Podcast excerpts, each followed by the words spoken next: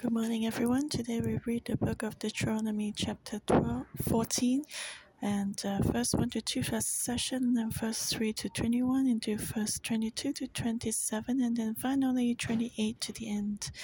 And there are a few sections in this chapter, and today this chapter is about the laws of food and drinking, some laws about um, clean and unclean meat. So we should ask why did God set up these laws? What are the meanings behind them? So today let's reflect. And today we may not keep the bill, in terms of our behaviors or actions. We may not keep these laws, but we want to understand the meaning and see if we have been doing it Jesus also kept the spirit, the meaning of the law, and not really uh, required his disciples to keep the laws literally, just like uh, for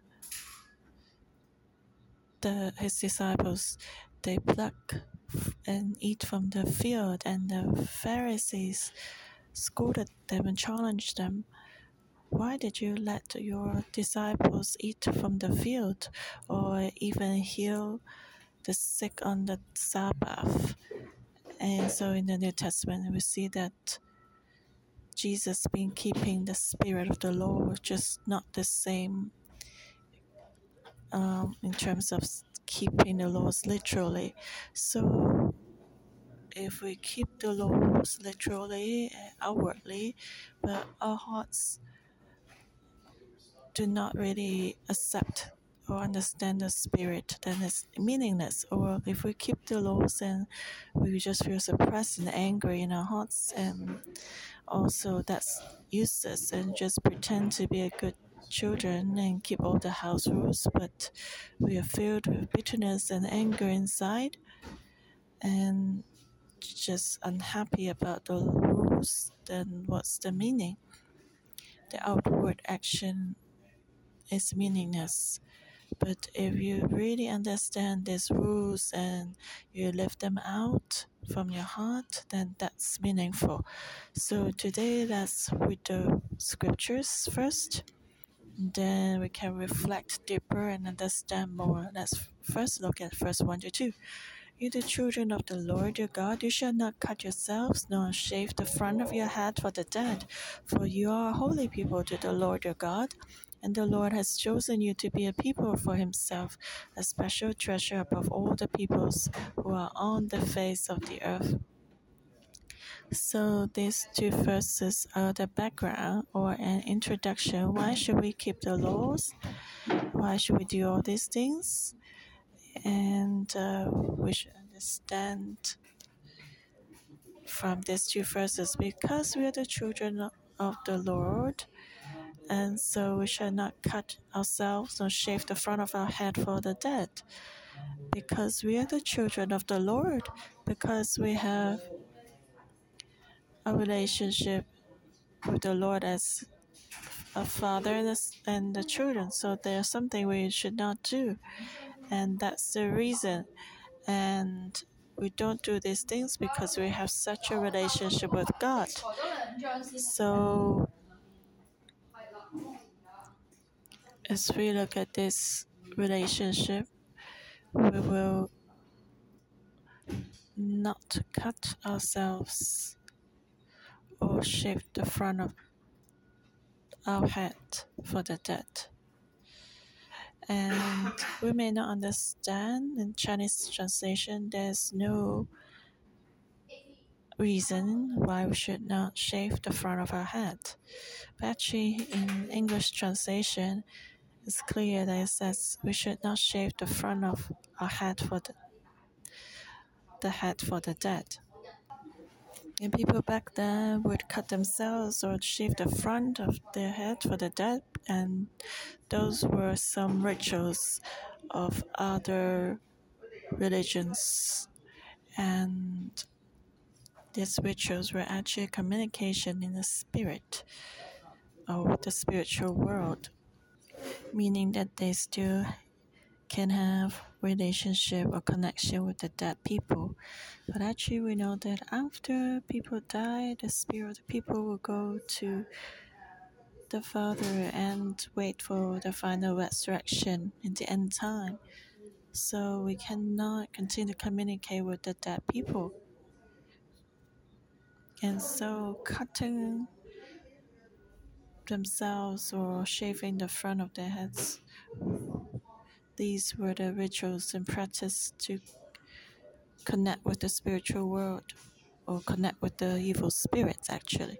And we should not do that because we are the children of God. These would be witchcraft connecting with the evil spirits. So, how can we have fellowship with the light and with darkness at the same time? Light is light, darkness is darkness. So, if we say we are the children of the Lord and we have fellowship with the light, but at the same time we have fellowship with the darkness, and that doesn't work. That will make God very angry, and that's the same as denying God or worshiping idols. So God makes it clearly here that because you're the children of the Lord, you shall not do these things. And the second reason is this because you are holy people to the Lord your God. You are a holy people, and that means you're set apart for God, only for the Lord. So you are holy, and you should be different from others. Here, the nations may have fellowship with the dead, connect with the evil spirits. Just like the Chinese would burn something for the dead. And but that's actually kind of ridiculous. If you burn something for the dead, and if you don't honor that person when he's he was alive, what's the meaning when you burn something for them after they die?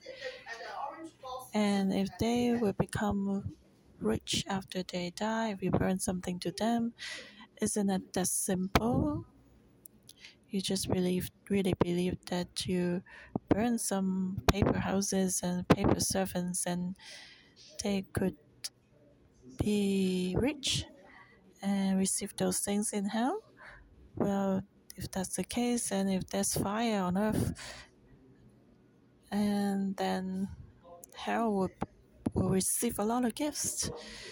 Uh, no, these things are just rituals to connect with the spiritual world, and we are spirit, holy people. We should not learn from them, these ignorant people and uh, these are actions that connect with the evil spirits. We are the holy people, so we shall not do that. We shall be set apart from the world. Otherwise, there's no difference than uh, worshiping all the idols. Yes, since the Lord has chosen you to be a people for Himself, a special treasure above all the peoples who are on the face of the earth, and that's why we should have a different we should be different from the world. So if we are holy people, we don't follow the world and we should be separate from the world. Otherwise, how can people tell that we are believing God? It's not if we do all this to connect with this evil spirits, we are no different from worshiping idols. And well, just like uh, if the teacher has chosen us to be the class monitor, then we will behave even better because we want to have a good example. We work harder, study harder, and the class monitor is supposed to get a homework so others if this class monitor himself doesn't do homework then it's uh, shameful so we must reflect that we are the children of God, we're chosen by God. Otherwise, um, we are not His children. And also, today, if, if our family or relatives die, we do not have a, an eternal separation from them because God is the God of the living. And, uh, they will continue to live in heaven if they receive Jesus. And so we know as we are chosen by God and He's the source of life, and there's no dead people in God. And so Jesus said that He's the God of Abraham, Isaac, and Jacob. He's the God of the living, not the God of dead. For those who are in the Lord, in Christ, they have eternal life. So we will meet our deceased family relatives and we can have a different faith in life. So we should not do anything for the dead people. And we should not think that we have internal separation or eternal farewell with them. We know that we will see them one day. And so do not do anything for the dead people do not do anything to connect with the spiritual world like that because we are the children of God. We are His chosen children. So let's continue, verse 3 to 21. So a new topic has started here because we are the chosen people of God. We we are separate from the world. So in terms of what we eat, we also need to be careful Verse 3 You shall not eat, eat any detestable thing. These are the animals which you may eat the ox, the sheep, the goat, the deer, the gazelle, the roe deer, the wild goat, the mountain goat, the antelope, and the mountain sheep. And you may eat every animal with cloven hoofs, having the hoofs split into two parts, and that the cud among the animals. Therefore, nevertheless, of those that chew the cud or have cloven hoofs you shall not eat, such as this the camel, the hare, and the rock hyrax, for they chew the cud, but do not have cloven hoofs. They are unclean for you. Also, the swine is unclean for you because he has cloven hoofs. Yet does not chew the cud. You shall not eat their flesh or touch the dead carcasses. These you may eat of all that are in the waters. You may eat all that have fins and scales, and whatever does not have fins and scales you shall not eat. It's unclean for you. All clean birds you may eat, but these you shall not eat the eagle, the vulture, the buzzard, the red kite, the falcon, the kite after their kinds, every raven after its kind, the ostrich, the short eared owl, the seagull, and the hawk after their kinds, the little owl, the screech owl, the white owl, the jackdaw, the carrion vulture, the fisher owl, the stork, the heron of this kind, and the hoopoe and the bat. Also, every creeping thing that flies is unclean for you. You shall not they shall not be eaten. You may eat all unclean birds. You shall not eat anything that dies of itself. You may give it to the alien who is within your gates, that he may eat it, or you may sell it to a foreigner. For you are holy people to the Lord your God. You shall not boil a young goat in its mother's milk. So it says, You shall not eat any detestable thing, which means the filthy, unclean things. And there's some animals they are connected to the spiritual world and we should not eat them. So be careful what we eat because eating is also a connection. And for the foreigners, it may be hard to understand the scriptures, but for Chinese, we understand. We connect with the spiritual world through what we eat too. Like uh, for Chinese, we give the roast pig to the idols and Chinese know that as we eat, our we are happy and our hearts are open. So for when we sacrifice things to idols, we will eat. And uh, Chinese are the descendants of Shem, and so we have similar culture. And uh, it also you can think who are your good friends you will eat together with your good friends when I was young, I asked, why do we always eat together? Like with grandma, grandpa, why do we always eat with this and that person? You know, it's hard for us to leave the dining table. So for COVID 19 restriction, it's very hard as for us that we cannot date others to eat together. You know, that's a fellowship, that's a connection. We connect with others on the dining table So as we eat the food worship or offer to the idols, then we actually connecting with the idols. And so any detestable thing may also be connected to the spiritual world. And you know, Jesus cast out legions of spirits from the madman in Gerasene, and he cast the spirits into the, the pigs. And so you see, there's some animals connected to the spiritual world, and also we read the also um, the witches, as we read from the Western books, uh, Western stories.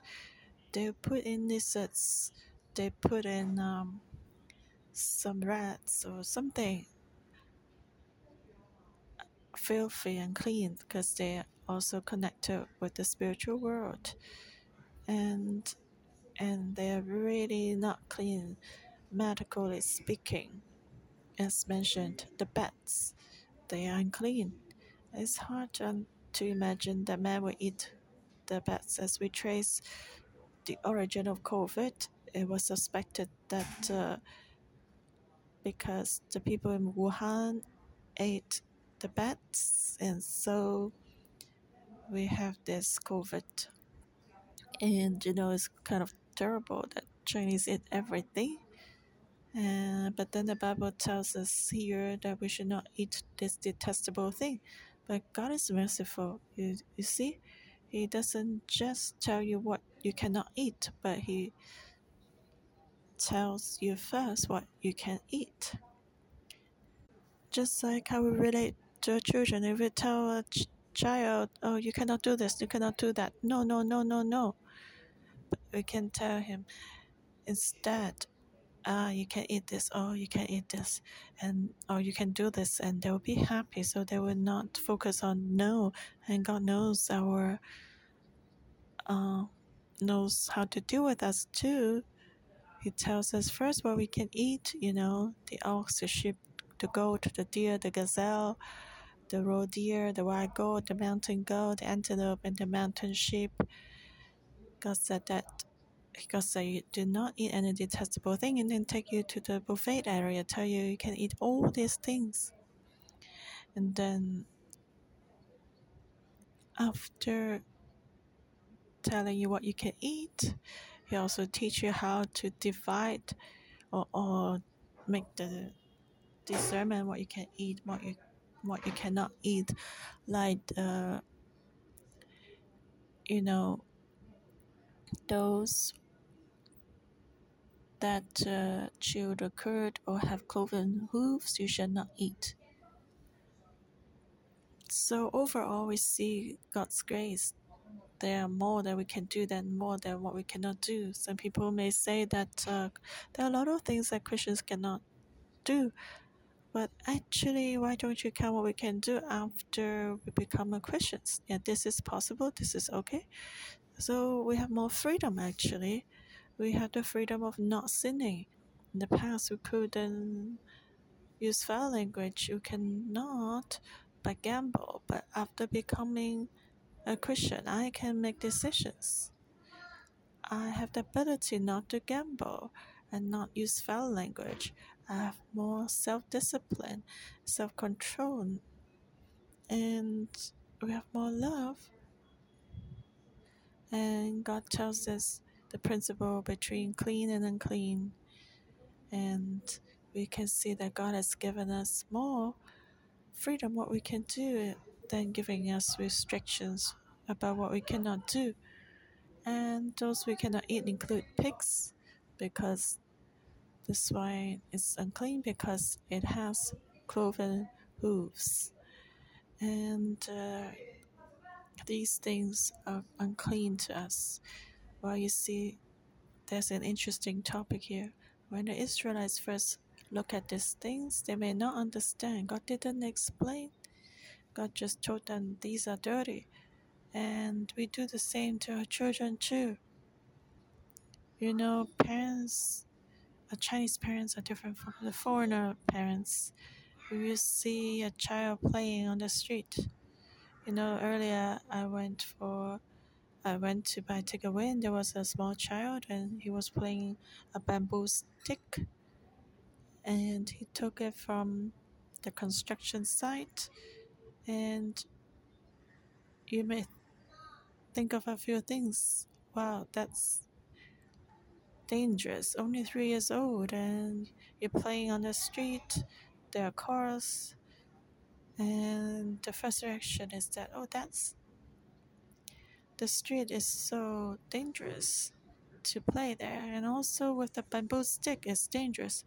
But you see, there was a mother filming her child and of course on the street there were no cars otherwise she would uh, not be filming but uh, i just thought well do not do that. Don't play with that. That's the hong kong parents. We have this kind of discipline way. But the foreigner parents they are curious what the child wants to do. So she was trying to film that the child was going was exploring the world and resolving problems. So they let her or him try try that. So that's a difference.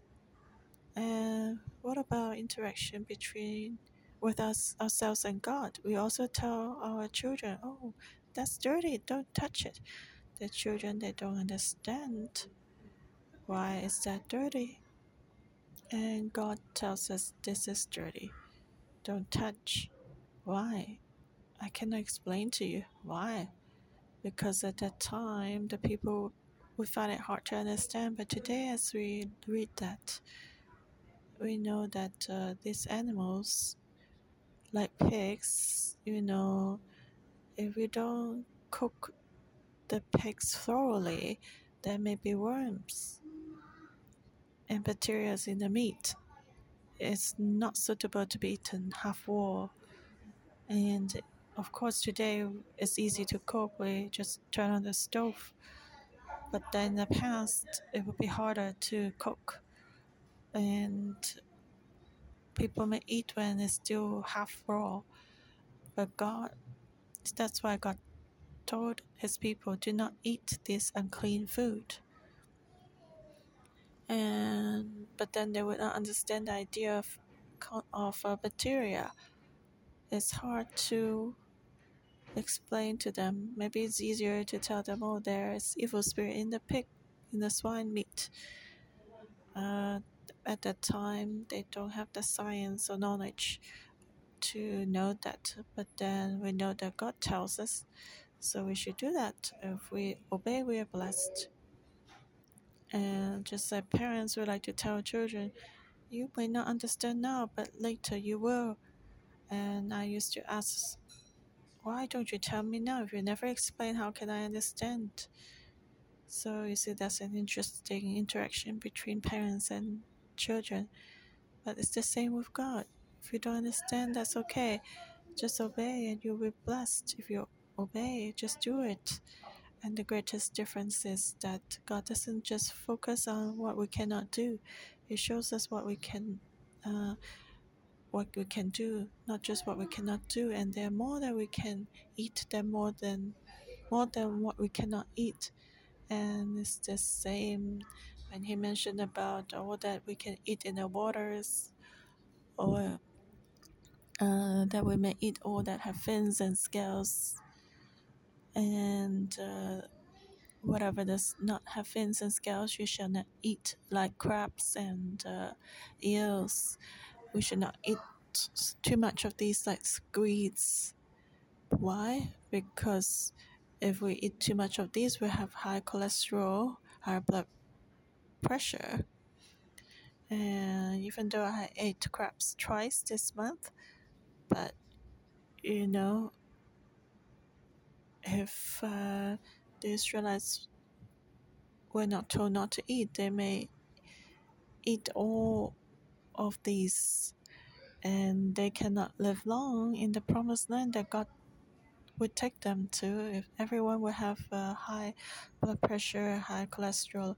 You know, at that time there was no advanced medical help, there was no medical checkup, and uh, so the chosen people should not all have uh, high blood pressure, and then people may think that oh God has taken them to the the the land of the Canaanites, and then they would die early. So in the same way, we should trust the Lord and do what He says. We'll be blessed, even though we may not understand at the moment. And then, verse 20 to 21, it says, You may eat all clean birds. You shall not eat anything that dies of itself. You may give it to the alien who is within your gates, that he may eat it, or you may sell it to a foreigner. For you are holy people to the Lord your God. So it's interesting. God said you cannot eat that, but you can give it to the foreigner, uh, sell it to a foreigner. What does it mean? That anything that dies of itself, that means the those things uh, they die because they're of old age, and um, so that's interesting. So you know that God is really a father. To our own son, we let them eat the most fresh food. For those who are not fresh, we'll give to others. Uh, just like uh, also a lot of parents, they will eat what is not fresh or what is not as good or what is left over from the children. So we're like that. God gives the best to His chosen people. Uh, well, those things are eatable. Otherwise, you shall not give to the foreigners. But God said, uh, You are my children, my chosen people. So God wants the best for us. So, do you feel warm? You feel God's love? You know, He wants to give us the best, the freshest food. He wants to give us the best. The second best can leave to others. So you can see God's love and a special relationship with God from what we can eat, what we cannot eat. We are different. We are special and chosen people. God's treasure. Okay, let, let's look at the next session, verse 20 to 27 you shall truly tithe all the increase of your grain that the field produces year by year and you shall eat before the lord your god in the place where he chooses to make his name abide the tithe of your grain and your new wine and your oil of the firstborn of your uh, herds and your flocks, that you may learn to fear the Lord your God always. But if the journey is too long for you, so that you are not able to carry the tithe, or if the place where the Lord your God chooses to put his name is too far from you, when the Lord your God has blessed you, then you shall exchange it for money. Take the money in your hand and go to the place which the Lord your God chooses, and you shall spend the money for whatever your heart desires. For oxen or sheep for wine or similar drink for whatever your heart desires. You shall eat there before the Lord your God, and you shall rejoice, you and your household. You shall not forsake the Levite who is within your gates, for he has no part, no inheritance with you. So God commanded his people that uh, they shall tithe on the increase of their grain and then eat before the Lord in the place where He chooses to make His name abide. And you see, actually, when we tithe, we'll be blessed. We have more because of God, and God wants us to enjoy and have joy. So, why shall we eat and rejoice before God? Because eating is like a fellowship and as we eat, we're not just having fellowship with people, but also with the spiritual world. We just need to be careful not to fellowship with the, the dark spirits. Uh, but instead, we shall fellowship before God. And God is like our parents, He likes us his children to gather back home to eat, and Chinese and Jews like to do that. So we should bring the tithe before God and eat and which and enjoy that. And if the place God has chosen is too far from you, God is very thoughtful and understanding. And you know the choices food will even turn bad if you have to travel very far away. So he said, Well, you, if the journey is too long for you, you, you can carry the tithe and uh, exchange it for money. Go to the place which the Lord chooses and spend the money for whatever your heart desires. So, God is very thoughtful. He said, You should rejoice, you and your household, and also with the Levites. And actually, today in Israel, some farmers still keep these laws of the Bible. They still have this sabbatical year, which means for that year they will not grow anything in the land. So just like the land will rest.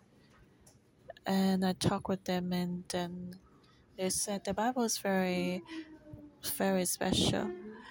And as they do this by faith, and this you just think about it. If you don't grow anything where does the crops come from? Like the bible says on the sixth year you have double harvest. So you don't need to grow anything on the seventh year. And what's special is the first year after the seventh year you have uh, also double produce double harvest so what does that mean if you don't grow anything on the seventh year, you will have an extra year of income. So God is so real, so we should keep tithing just to bless us even more. If God doesn't keep us, we will not have any produce. You know, if God doesn't look after us, then even we may not keep our job. So if we're generous with God, God is generous with us. God is living. He's a true and living God. So that shows us how to interact with God. And lastly, verse 28 and 29. At the end of every third year, you shall Bring out the tithe of your produce of that year and store it up within your gates. And the Levite, because he has no portion on inheritance with you, and the stranger and the fatherless and the widow who are within your gates, may come and eat and be satisfied, that the Lord your God may bless you in all the work of your hands which you do. So every last year of every three years, that's every third year, you shall bring out the tithe of your produce of that year stored up within your gates. You see, God is very thoughtful. He was teaching Israelites to keep a saving and not spend everything they have. They should save. So bring out the tithe of your produce every year and store it up every third year. So in case there is uh, famine, so we need to make a saving. This is pleasing to God, and we like to teach our young people like that. And we should do that, uh, even to help the Levites, the strangers, and the fatherless, to help these disadvantaged people. And if everyone has provision, then the city will be at peace, will be at rest. So you see God's will. He wants to interact with us. He teaches us how to save money and give to the underprivileged groups. And if we do that, we will be blessed. And so we need to learn how to have fellowship with God as we know His grace, we will be willing to give a tithe So after receiving grace, we need to learn to give grace, and that's a good life. We can receive blessings from others and bless those who are less fortunate than us. And this blessing will be in a group in our city.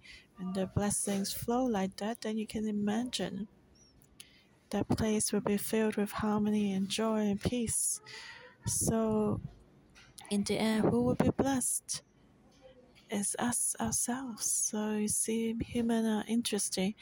If we just throw away garbage anywhere, Hong Kong will be a garbage bin, and who will suffer from that? Ourselves. But if we love our city, make it clean, and if it's safe, then we don't need, even need to close our doors or lock our doors. Then who will be blessed and benefit from that? Ourselves. So don't just focus on ourselves, but we look further away, look broader, we look up to God, look at our neighbors, the underprivileged ones. As we do that, God will bless all the work of our hand, and God will praise us as His good children, even bless us in all the work of our hand which we do. So today we need to take these principles to love God and others, and we fulfill the Ten Commandments like that. God's blessing and love will be with every one of us. May we all understand and keep that. Amen. Lord, we worship and praise you. We're willing to offer our, our lives to you. Today, we come to worship you. So let's praise the Lord, uh, worship Him. He's a good God. He set up different laws so that we can have a better life. So let's give thanks to Him who loves us so much. Lord, we thank you every day during morning devotion. You nourish us with your word and correct us so that we can be more like you, so our life can be worthy to be called your children. We thank you, Lord. So today, through Deuteronomy 14, we see that there are some laws that we should keep. And God is telling us clearly these laws are not for the foreigners, but for the children of the Lord those who are chosen by God. And as we keep these rules, we actually know God more and we can fear Him more. And God says, in, if we do that, He will bless us in every way. So, special rules for us to be more blessed. So, today we should reflect do I like to keep the rules? Or our natural man may just oppose these rules? Why do you want to bind me and tell me you cannot do this and this, this? Or do we embrace the rules? So let's reflect today. What kind of life do we have? God is, tells us about the rules. They are good, but how do we look at these rules and laws and that reflect who we are? Are we rebellious? Would like to argue or negative people? Thinking that I have no freedom. God is so harsh. He likes to control me.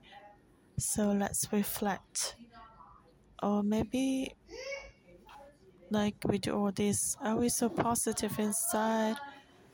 So, if there's a rule in the church or in at work, what do we think? Or if the government gives us a law, what do we think? Or recently, there are many new laws during the pandemic, like uh, you know, we have to scan this the form safe with the yellow, blue, or red um, scan. So let's reflect. You know, in God's creation, the laws are supposed to be good. So let's believe that actually these laws are good for us good for the society. So let's have a positive light to look at God's laws and the rules in the society or in where we are. Just like in this chapter, we can see God's heart, especially if we know that uh, we like to criticize and uh, we're actually rebellious inside. May the Lord help us. Let's pray for ourselves especially recently where we are. There are some rules And uh, we may think that, oh, why? Why like this? Let's reflect. Lord, hear our prayer. Give us a positive perspective so we can understand the meaning behind the rule of the law. It's not that uh, it's restricting us, saying, no, no, no. But we can see that it's a blessing as we look at the Ten Commandments or the laws on the earth in our society. We can see that it's not restriction but protection for us. Help us to understand your will, not just see that, oh, we cannot do that Give us a submissive heart. Hear us, Lord. We confess that it's easy for us to oppose, resist, and attack or criticize. That's the worldly thinking that the rules or laws are not good. Help us to see the meaning behind that. And as we lay let's lay our hand on our hearts as I read these words, let this go into our heart so we can our hearts can understand the meaning of these laws. It says, You are the children of the Lord, for you are holy people to the Lord your God, and the Lord has chosen you to be a people for himself, a special treasure above all the peoples who are on the face of the earth. Keeps this law, and you can learn to fear him and the Lord your God may bless you in all the works of your hand which you do. So let's tell ourselves that God gives us these laws and commands because we are chosen as God's special people, His holy people. So as we do that, we can learn to fear the Lord, and the Lord will bless me in everything I do. So let's pray for ourselves. I'm the children of God. Lord, protect me so I can learn to fear God. This goes into our hearts. Lord, hear our prayer so we can be submissive person and understand your will, not just to keep your laws, but help us to use the same perspective to look at uh, the rules in our workplace or society or the church. We know that this is for our benefit and for protection. Help us, Lord, so that as people of God, we can use your perspective to look at everything. Lord, help us and keep us so we can have a different perspective and we can be protected wherever we go. Thank you, Lord. In Jesus' name we pray. Amen. Through Deuteronomy chapter 14 today, God has given us a lot of commands and laws, but what's the meaning? Let's read that first one. You are the children of the Lord your God. Verse 2. For you are holy people to the Lord your God, and the Lord has chosen you to be a people for himself, a tr- special treasure above all the peoples who are on the face of the earth. And verse 21 And for you are holy people to the Lord your God. And verse 29 And that uh, the Lord your God may bless you in all the work of your hand which you do. So God has given us all this because we are His children, we are His people, we are His holy people, and most importantly, God wants to bless us in all the work of our hand. So we are blessed, and these are not laws to bound us. But these are laws to give us blessings. So let's pray for our hearts. Lord Jesus, we thank you for reminding us today. We humbly come before you. We cry out to you. Holy Spirit, may you always remind us so we know the way we should go. We should adjust our perspective, not look at what we should not do, but what we can do. And most importantly, we need to know our special relationship with you so that we can receive your grace and blessing as we keep these laws. And we receive your grace and we want to give your grace to others. We receive your love and want to give your love to others. Just as you taught us, we want to teach our children the same way. May you help us so we can know you more and connect with you more deeply. And we can be blessed in where you take us. Thank you, Lord, for hearing our prayer. In Jesus' name, amen. Thank you, Lord. And our morning devotion will end here. May the Lord bless you all.